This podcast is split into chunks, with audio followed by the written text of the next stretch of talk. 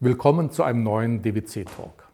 Meine heutige Gesprächspartnerin möchte ich Ihnen mit einem Satz des französischen Philosophen Voltaire vorstellen, der mal gesagt hat, mein Herr, ich bin nicht Ihrer Meinung, aber ich würde dafür sterben, dass Sie sie äußern dürfen.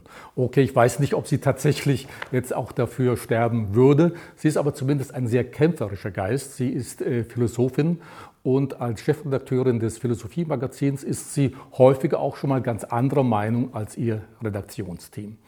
Und unser Thema Streiten für eine bessere Welt und Sinn, der Sinn in Krisenzeiten. Ich freue mich auf das Gespräch mit Dr. Svenja Flasspöhler.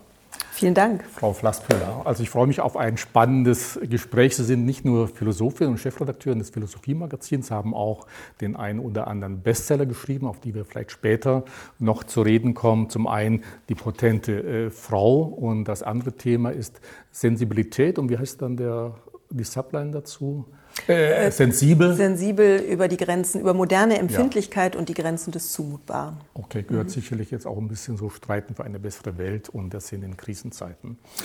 Ähm, Gespräche mit Philosophen oder Philosophinnen sind immer ganz spannend, aber möglicherweise kann heute unser Gespräch auch ganz kurz werden, denn ich habe einen ganz interessanten Satz des Philosophen Ludwig Wittgenstein gefunden, der mal geschrieben hat vor etwa 100 Jahren. Die meisten Sätze und Fragen, welche über philosophische Dinge geschrieben werden, sind nicht falsch, sondern unsinnig. Ja, also dann meine Frage äh, gleich, welchen Beitrag kann überhaupt die Philosophie so Themen in Politik, Wirtschaft und Gesellschaft leisten und kann sie wirklich, hat sie Lösungen für eine bessere Welt, kann sie Fragen beantworten oder sinngebend sein? Mhm. Also ich glaube, erstmal ist die Philosophie nicht so sehr die Kunst des Antwortgebens, sondern die Kunst des Fragens, also Fragen aufzuwerfen. Ähm, der berühmte Satz von, von Sokrates, ich weiß, dass ich nicht weiß, ähm, den finde ich wirklich immer noch handlungsleitend eigentlich für eine philosophische Haltung zur Welt. Also es geht darum, äh, Gewissheiten zu hinterfragen, auch kollektive Gewissheiten zu hinterfragen. Und damit macht man sich natürlich auch sehr angreifbar. Das konnte man schon an Sokrates gut studieren. Also der wurde dann ja tatsächlich hingerichtet. Er musste den Schierlingsbecher trinken, weil er angeblich die Jugend verführt hat. Also insofern ist äh, die, die Philosophie auch eine, ein riskanter Beruf. Äh, würden Sie sagen, Marc Aurel, glaube ich, war es gewesen, der mal gesagt hat, jeder Politiker sollte auch Philosoph sein? Wären Sie auch diese ja, Meinung? Oder also, viele Unternehmer oder Unternehmerinnen? Genau, also es gab ja bei, bei Platon auch schon die Idee der Philosophenkönige. Ähm, ich würde eher sagen, wirklich die Philosophie sollte sich erstmal ähm, auf diese fragende Position, jetzt gerade auch in unserer heutigen Gesellschaft, ähm, fokussieren, äh, gerade weil wir ja in einer Zeit leben, mh, wo die Naturwissenschaften immer mehr zu sagen haben, jetzt gerade natürlich auch in der Corona-Krise. Und äh, es gerinnen heutzutage aus unterschiedlichen Gründen ganz schnell ähm, Gewissheiten. Also man, man meint, das ist jetzt unbezweifelbar und daran muss man sich jetzt als Gesellschaft halten, an diesen oder an jenen Leitsatz. Und ich glaube, dass da die Philosophie wirklich auch ähm, für die Demokratie ganz wichtig ist, dass wir, dass wir lernen, skeptisch zu werden wenn alle sich allzu einig sind. Ich glaube, das ist wirklich die urphilosophische, skeptizistische Haltung und die brauchen wir aus meiner Sicht gerade heute. Nicht um seiner selbst willen, nicht, nicht jetzt um zu, um zu provozieren oder Tabus zu überschreiten oder so, sondern wirklich, weil, ähm, weil es wichtig ist, dieses Spiel zu spielen, ich sehe was, was du nicht siehst. Da ist etwas, das seht ihr nicht und ich sehe es aber.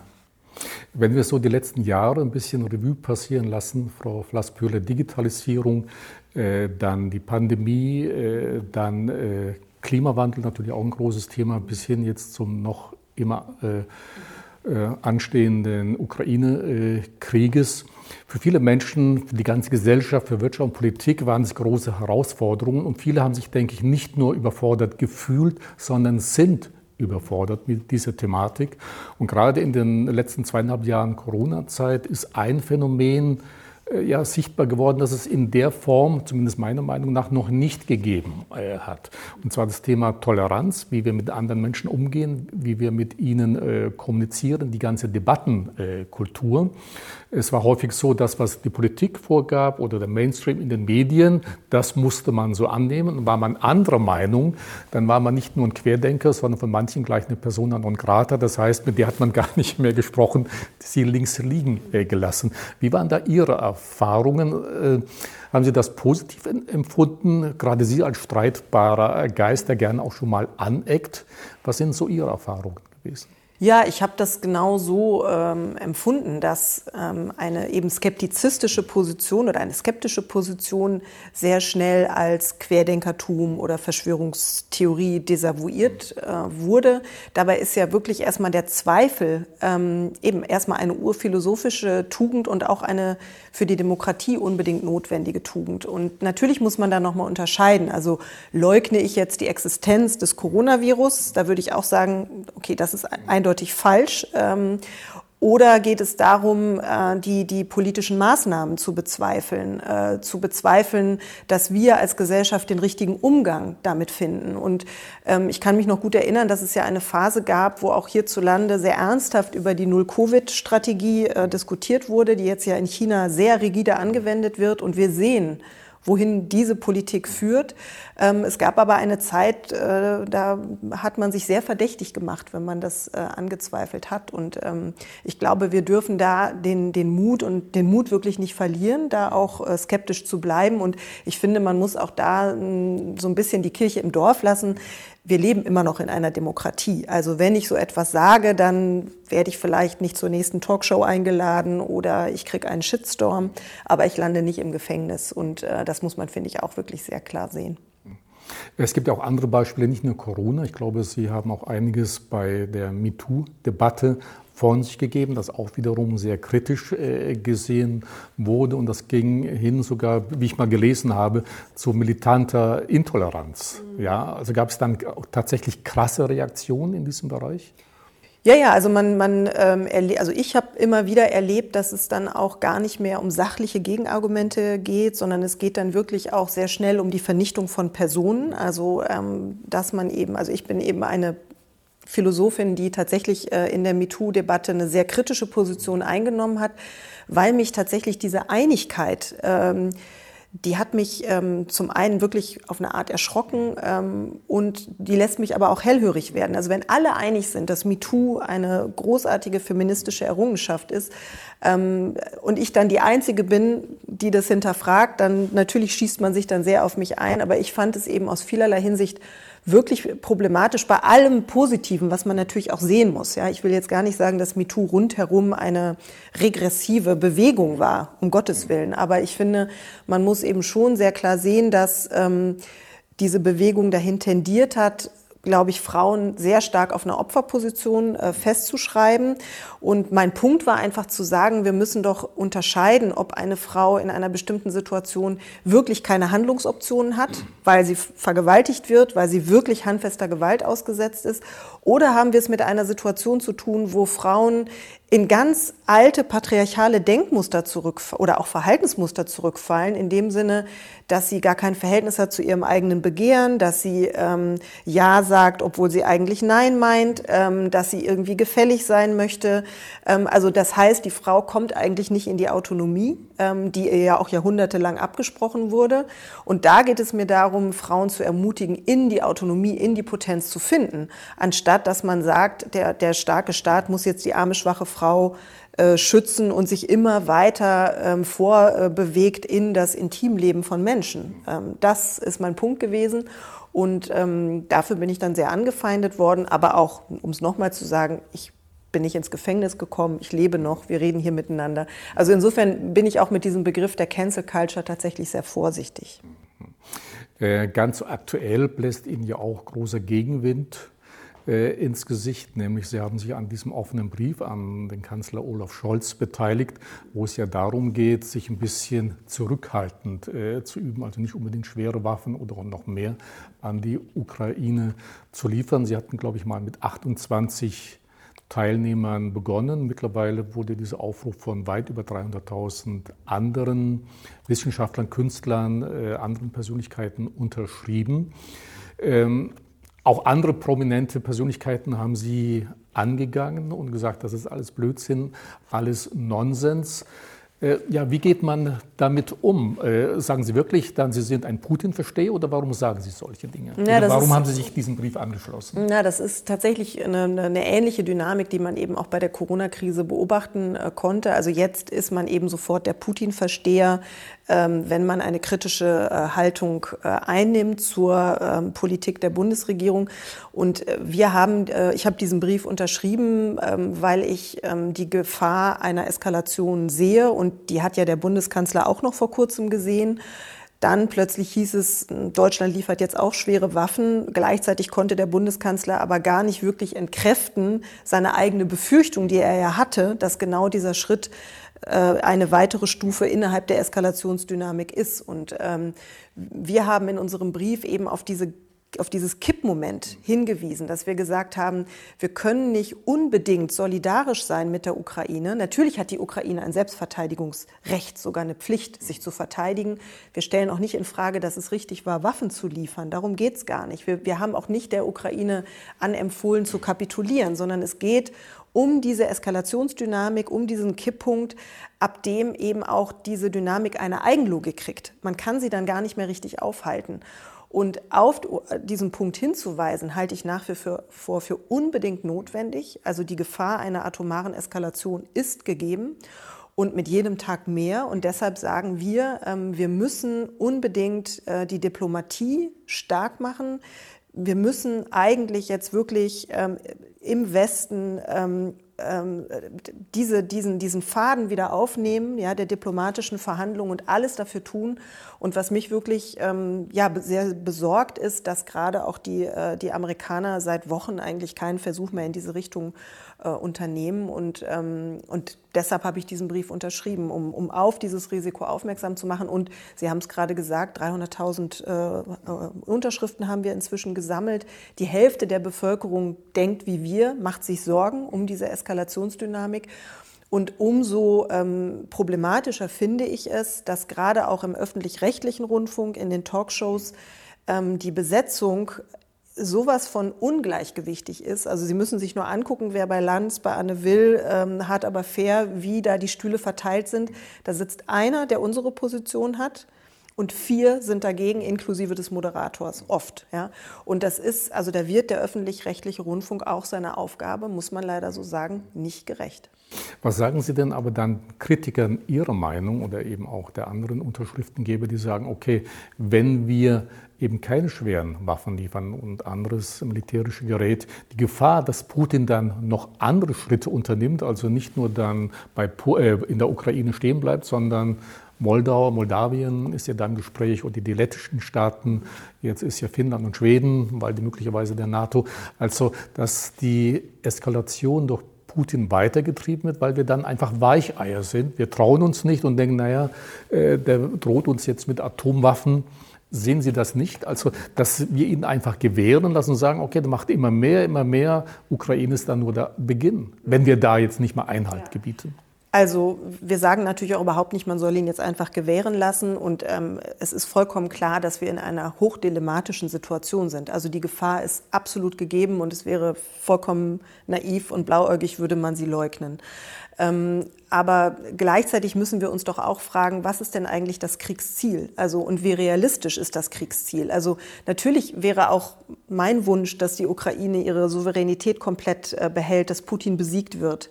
Ähm, aber wie realistisch ist das, dass Putin als Atommacht an einem bestimmten Punkt sagt, okay, ich habe es verstanden, ihr seid stärker, ich ziehe mich jetzt komplett zurück, die Krim habt ihr auch wieder, bitteschön. Also das halte ich für sehr unrealistisch und ähm, es gibt ein, finde ich, gerade sehr ähm, wieder aktuelles Buch von, äh, von Hans Blumenberg, ein Philosoph, das heißt Lebenszeit und Weltzeit. Und ähm, da ähm, äh, nimmt er eine Äußerung heraus, die Hitler geäußert hat, ähm, als klar war, dass er den Krieg nicht mehr würde gewinnen können.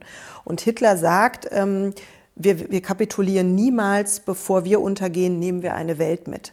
Also und Putin, das schreibt Bloomberg, ist, ist ein reiner Narzisst ähm, und der Narzisst zeichnet sich dadurch aus, dass er Lebenszeit und Weltzeit in eine Deckung bringen will. Also er hält, er hält es im Grunde nicht aus, dass die Welt sich nach seinem Ableben oder seinem Scheitern weiterdreht. Deshalb nimmt er die, will er die Welt mitnehmen, mit in den Abgrund reißen. Und äh, Hitler hatte damals noch keine Massenvernichtungswaffen. Die wurden erst kurze Zeit später ja erfunden. Putin hat die aber. Und ich finde, dass man diese psychologischen Aspekte, die jenseits der Moral sind, auch jenseits der Gerechtigkeit sind, dass man die mitdenken muss und ähm, deshalb auch vorsichtig sein muss in diesem ja gerade wirklich auch sehr gut zu beobachtenden Bestreben, Putin zu demütigen, ihn in die Ecke zu drängen äh, und so weiter. Natürlich habe ich für diesen Mann nicht die geringste Sympathie, aber wir müssen diese, ähm, diese Aspekte mitbedenken, wenn wir der Gefahr einer atomaren Eskalation wirklich etwas entgegensetzen wollen. Und ähm, das kommt mir gegenwärtig zu kurz. Ich habe auch mal geguckt, wie überhaupt der Mainstream argumentiert, also nicht jetzt eine scheinbare Minderheit äh, wie Sie selber, wie äh, durch bestimmte Fragestellungen doch der Eindruck erzeugt wird, dass die Mehrheit für beispielsweise große Waffe, äh, Waffenlieferungen sind. Da gab es beispielsweise mal in der Welt eine Umfrage, also über ein Meinungsforschungsinstitut, da wurde gefragt, soll sich eben Deutschland mit Unterstützungsleistungen zurückhalten, ja oder nein? Nicht zurückhalten sagten 55 Prozent und zurückhalten sagten 38. Daraus wurde aber der Schluss gezogen, okay, eine Mehrheit ist für große Waffenlieferungen und mehr. Ich glaube, wenn man das ein bisschen objektiviert hätte, diese Frage, hätte man beispielsweise gefragt, sind Sie bereit, einen dritten Weltkrieg zu riskieren oder in Kauf zu nehmen, wenn wir jetzt mehr Rüstungsmaterial liefern? Ich glaube, da wäre die Antwort wieder ganz im Gegenteil. Also da hat man dann tatsächlich so ein bisschen die Eindruck, die, den Eindruck, die Debattenkultur geht in eine etwas andere Richtung. Einfach der scheinbare Mainstream wird hochgehalten und wer dagegen ist, okay, der ist einfach so ein bisschen Querdenker, wie auch immer. Aber was bedeutet es dann für unser Thema Streiten für eine bessere Welt? Was ist dann diese bessere Welt und warum lohnt es sich tatsächlich dafür zu streiten? Naja, also Sie sagen eine bessere äh, Welt. Also ich glaube, wir erleben ja erstmal gerade wirklich auch enorme Umbrüche. Ne? Also die, die, die Frage, ob die Welt wirklich besser wird, das haben wir lange geglaubt. Also wir waren ja lange eigentlich ähm, Anhänger eines hegelianischen Weltbildes im Sinne von, ähm, ne, die, die Vernunft setzt sich durch und ja, es gibt vielleicht auch mal Rückschläge, aber insgesamt sind wir im Grunde genommen auf dem Weg des Fortschritts. Und bei Hegel kommt dann irgendwann der Weltgeist und das Ich und das Wir fällt ineinander und so weiter.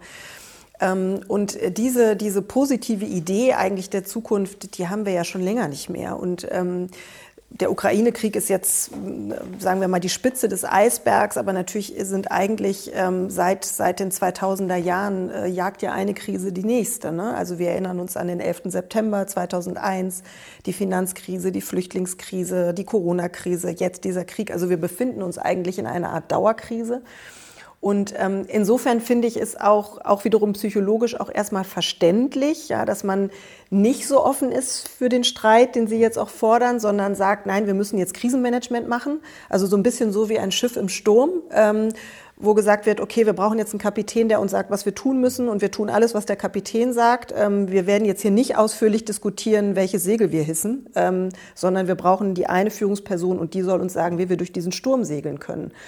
Ähm, das kann man erstmal verstehen, aber ähm, trotzdem, wenn wir uns die Realität angucken, das war schon bei der Corona-Krise so und das ist jetzt auch in dem äh, Ukraine-Krieg so, es, es gibt keine Alternativlosigkeit ähm, zur gängigen Politik, wie sie gemacht wird. Das haben wir in der Corona-Krise gesehen, ähm, wo ähm, Intellektuelle wie, wie Julian Nieder-Rümelin und Juli C. schon ganz früh einen Vorschlag gemacht haben, wie man gut durch diese Krise kommen kann, äh, nämlich zu sagen, wir können nicht eine Gesamtgesellschaft in Mithaft nehmen, sondern wir müssen uns auf die Risikogruppen fokussieren und die müssen wir schützen. Das hat einen riesen Shitstorm geerntet, direkt am Anfang der Krise. Dann war der Vorschlag sozusagen platt gemacht für alle Ewigkeit.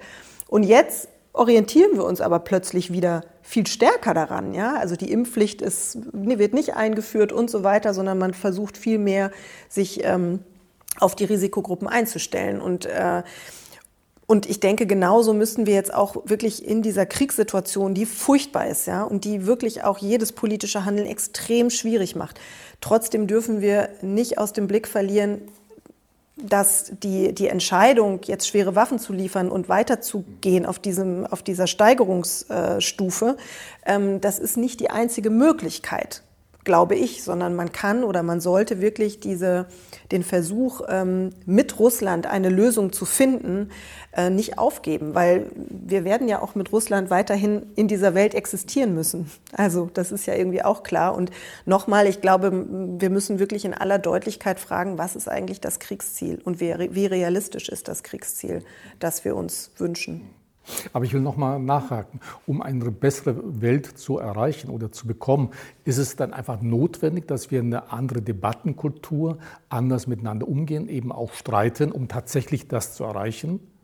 Denn setzt eine bessere Welt nicht eben auch diese Streitkultur voraus? Denn sonst geht ja alles in eine Richtung. Mein 16-jähriger Sohn hat mir gesagt, wenn wir nicht streiten, keine Debattenkultur haben, dann bestimmen wenige über ganz viele. Genau. Also ich meine, der Streit ist, ist wenn man so will, die DNA der Demokratie. Und wenn wir aufhören zu streiten, gefährden wir die Demokratie. Ich glaube, so einfach ist das. Und diejenigen, die jetzt eben sagen, wir brauchen den einen Kapitän, der uns sagt, äh, ob das jetzt Drosten ist oder Scholz oder wer auch immer, ja, der Kapitän, der uns sagt, wie wir durch die Krise kommen, ähm, dann muss man sozusagen auch den nächsten Schritt gehen und sagen, okay, dann ist einem offensichtlich auch diese sehr komplexe Angelegenheit namens Demokratie die eben Zeit braucht, wo es verschiedene Gremien gibt, wo es Parlamente gibt und so weiter, zu zeitaufwendig. Ähm, und ähm, dann ist man eben auf dem Weg in eine andere Staatsform. Ähm, und da wäre ich doch sehr vorsichtig. Also ich meine, das sieht man ja auch daran, dass ja ähm, gegenwärtig ähm, oft das Argument kommt, und das ist ja auch gar nicht ganz von der Hand zu weisen, die Welt wird immer komplexer. Ähm, die, die, die Themen, mit denen wir uns äh, beschäftigen, brauchen ein immer größeres Spezialwissen. Also siehe Corona-Krise, aber jetzt natürlich auch der Ukraine-Krieg. Auch ich bin ja keine Militärexpertin, äh, Sie auch nicht. Ja? Trotzdem sitzen wir hier und unterhalten uns darüber.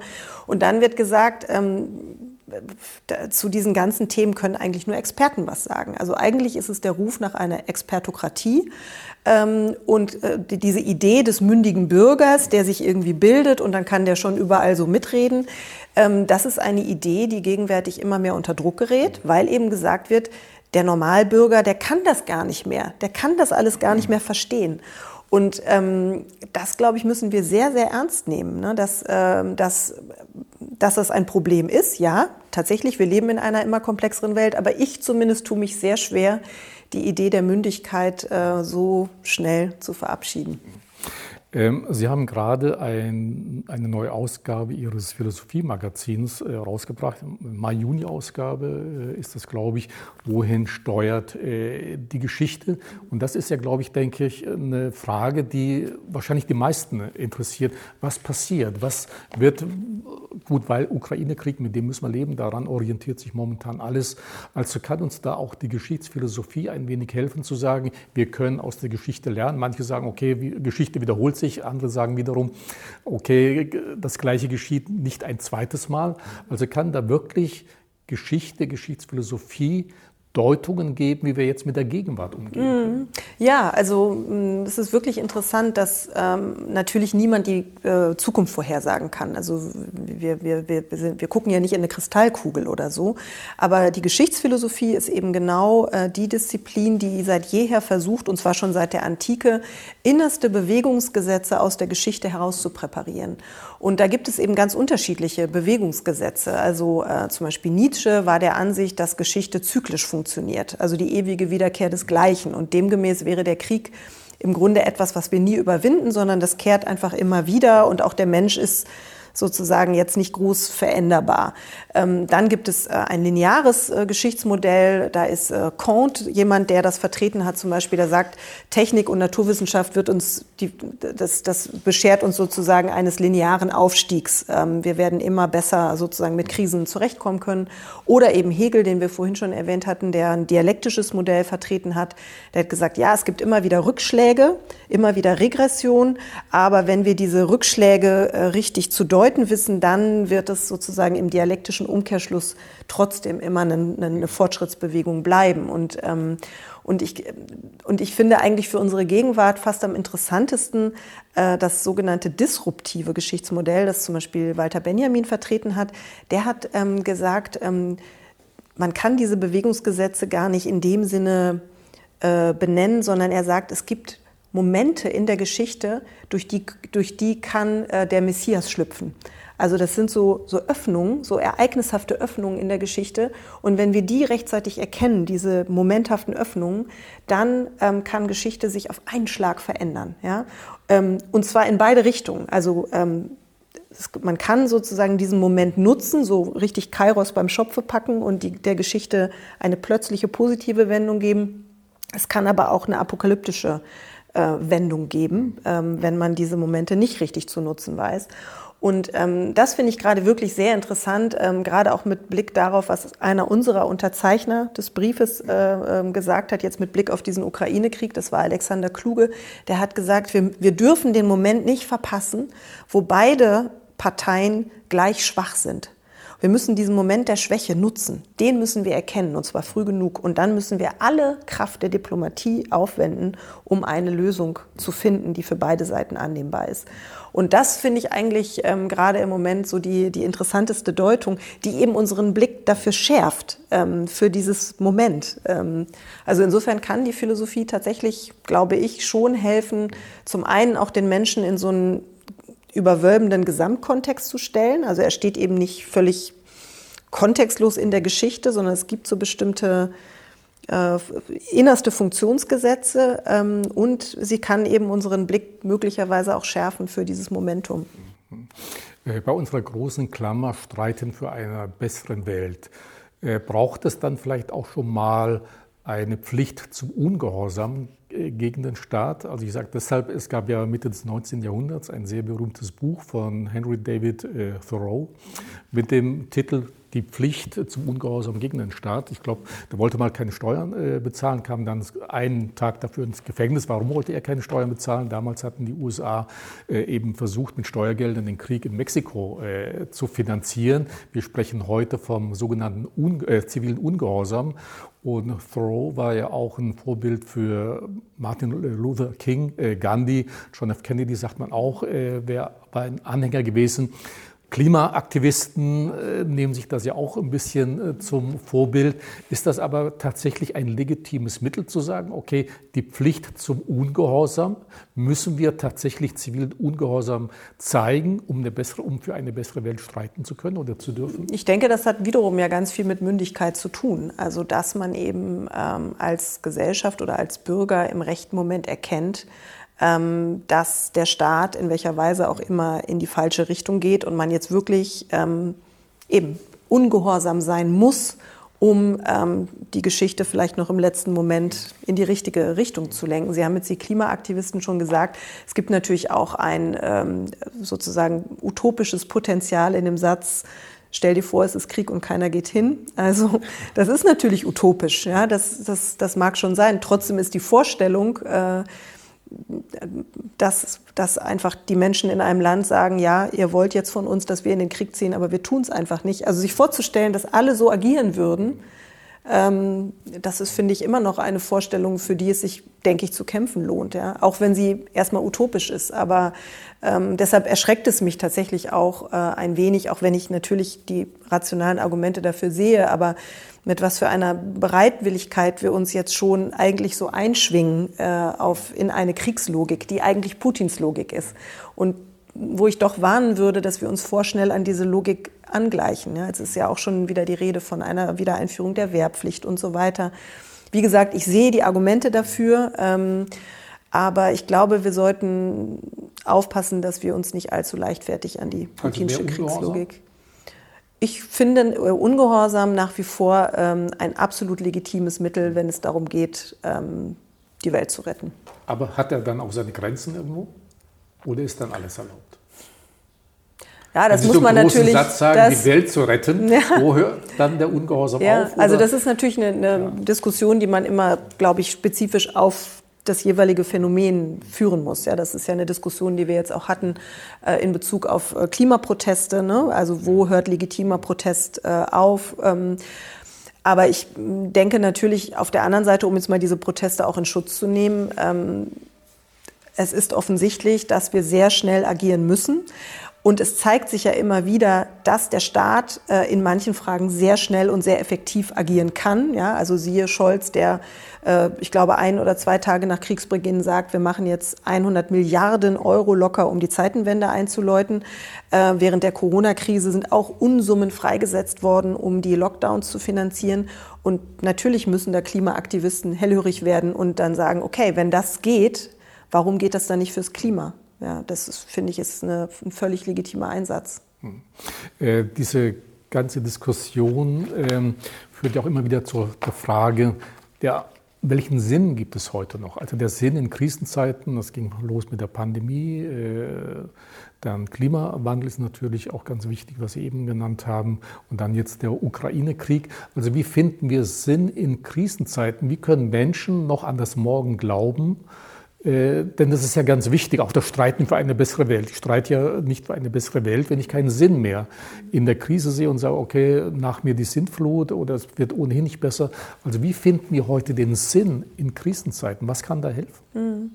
Ich glaube, also ich muss sofort an Albert Camus denken, äh, an den Mythos des Sisyphus, ähm, also dem Sisyphus, der immer ja, wieder, immer wieder den Stein, der immer wieder den Stern nach oben rollt und der Stein rollt aber immer wieder runter und Camus sagt, wir müssen uns äh, Sisyphus als glücklichen Menschen vorstellen, der gerade in der Absurdität ähm, sein Glück findet. Also gerade darin, dass es den Sinn nicht gibt seines Handelns, gerade darin findet er sein Glück. Und ich glaube, in der Situation befinden wir uns gerade in gewisser Weise alle. Also wir haben das Gefühl, wir eben wir leben in, in, in einer Dauerkrise. Die eine Krise löst die andere ab, aber wir, wir müssen, wir dürfen nicht aufhören, den Stein immer wieder hochzurollen und genau darin tatsächlich, so absurd und paradox es klingt, eine Art Sinn finden. Ähm, eine andere Chance haben wir nicht.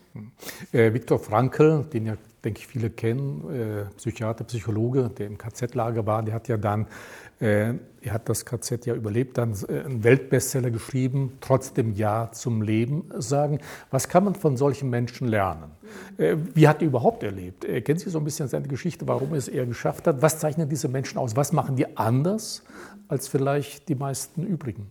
Ich glaube, dass das Ja zum Leben manchmal äh, fast, auch wenn es jetzt ein bisschen komisch klingt, aber fast manchmal leichter ist, wenn man das Nichts gespürt hat.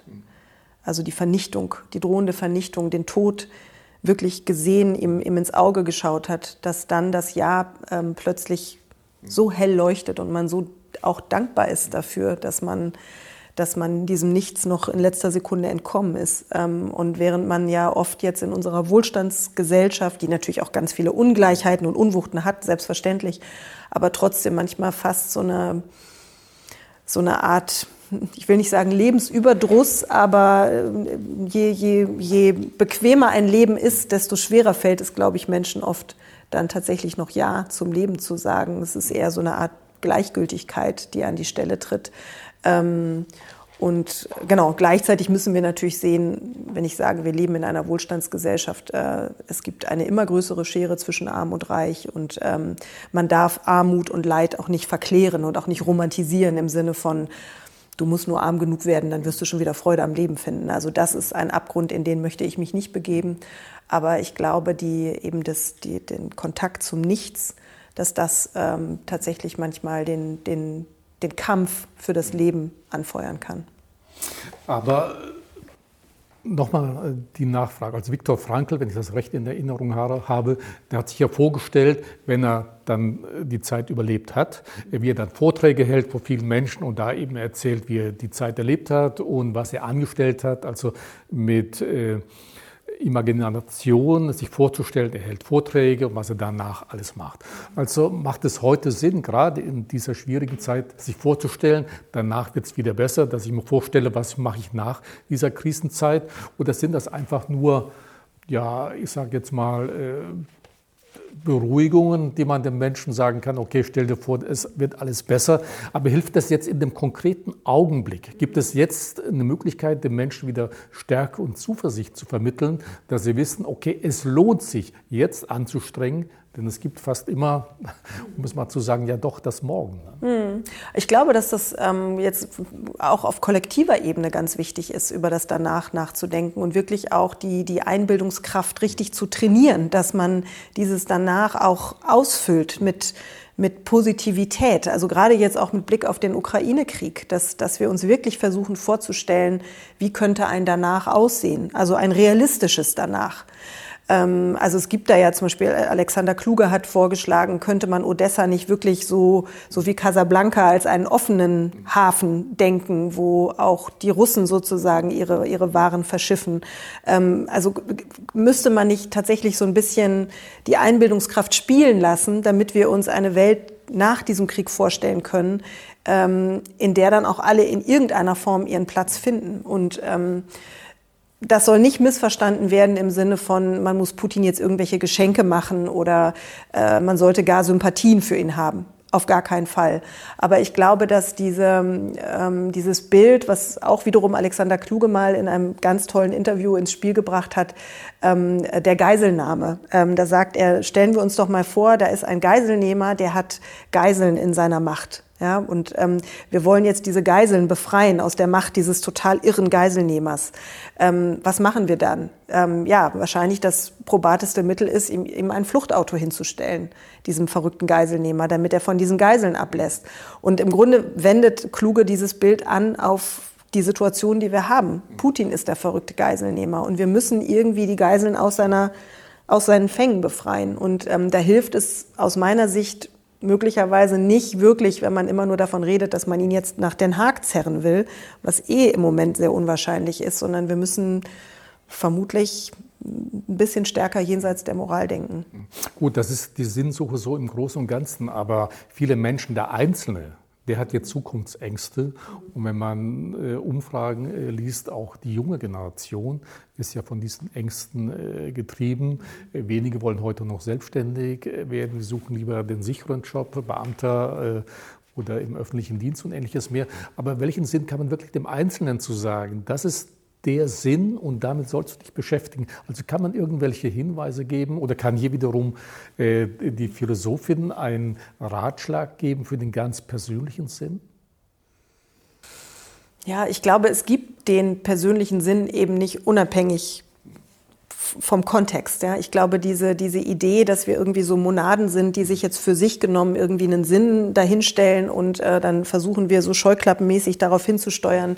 Ich glaube, dass das wirklich nicht funktioniert, sondern dass wir schon uns einüben müssen äh, in diesem, ähm, ja, in, darin, dass wir, dass wir verbunden sind untereinander. Und ähm, das sehen wir ja jetzt eben auch natürlich gerade auch mit Blick auf die Klimakrise, dass es gibt sozusagen nicht mehr diese, diese Art von individueller Glückssuche, sondern, äh, und da kann man sich vielleicht wirklich ein bisschen stärker auch am fernöstlichen Denken orientieren, die ja grundsätzlich das Ich gar nicht so hoch hängen, sondern die Verbundenheit, das Verwobensein äh, mit der Umwelt, äh, eben auch mit der Natur, mit äh, den verschiedensten Kreaturen, ähm, das wirklich stärker in den Vordergrund zu rücken. Und ähm, dazu würde ich, glaube ich, raten, dass wir vielleicht dieses andere Denken stärker einüben. Mhm. Äh, zum Schluss noch eine Frage, Frau Flasspöhler, Philosophin. Ähm, welchen Ratschlag kann eine Philosophin äh,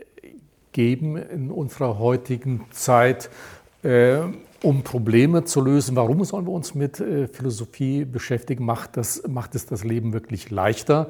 Und mir fällt gerade ein, es gab mal vor zwei Jahren so eine Diskussion über Ethik, Moral beim Thema Digitalisierung äh, beispielsweise, dass ein ethisches Verhalten auch ganz wichtig ist, wenn wir mit Maschinen umgehen. Also äh, die Spannung zwischen Mensch und Maschine, kann da auch Philosophie etwas dazu beitragen, das heißt Digitalisierung, Lösung unserer Probleme insgesamt, dass man Menschen Mut machen kann. Warum ist es sinnvoll, dass sich ein jeder damit beschäftigen sollte? Also ich würde, ich, würde, ich, würde die, ich würde die Frage vielleicht so beantworten. Ich glaube, Philosophie ist wirklich keine Disziplin, die so ein, so ein ist, also es gibt keine Wohlfühlphilosophie. Damit wäre, glaube ich, die Philosophie, damit würde man sie verkaufen. Also wirklich im Sinne von, man verrät sie eigentlich. Sondern ich glaube, wenn die Philosophie einen Tröstungsmoment jetzt, gerade jetzt haben kann, dann ist es doch eher die Einsicht, dass das, was wir global und weltgeschichtlich gerade erleben, nämlich diese, dieses Gefühl, dass uns der Boden weggezogen wird und dass nichts mehr sicher ist, dass wir mit einem hohen Maß von Ungewissheit klarkommen müssen. Da würde die, sagt die Philosophie eigentlich, das ist die existenzielle Situation, in der wir eigentlich immer schon stehen. Zu existieren heißt, erstmal ohne einen Sinn auszukommen. Es gibt keinen transzendenten Sinn, der einfach so gegeben wäre. Zu existieren heißt, mit Ungewissheit umzugehen. Zu existieren äh, heißt, erstmal nicht zu wissen, nichts zu wissen, sondern ring, zu ringen wirklich um, um, um, den, um den richtigen Weg. Und ähm, ich glaube, dass das eher etwas ist, äh, was die Philosophie uns in dieser Zeit äh, sagen kann, dass, dass so schwer wir uns in der heutigen Zeit in irgendeiner Form orientieren können, dass das ähm, das ist, was dass das die Aufgabe ist, die uns als Individuen eigentlich immer schon aufgegeben ist. Und dafür sensibilisiert die Philosophie. Frau Flassbühler, herzlichen Dank für das sehr unterhaltsame Gespräch. Zum Schluss nochmal äh, der ein oder andere Hinweis auf Ihre Bestseller. Zum einen die potente Frau, dann natürlich äh, sensibel.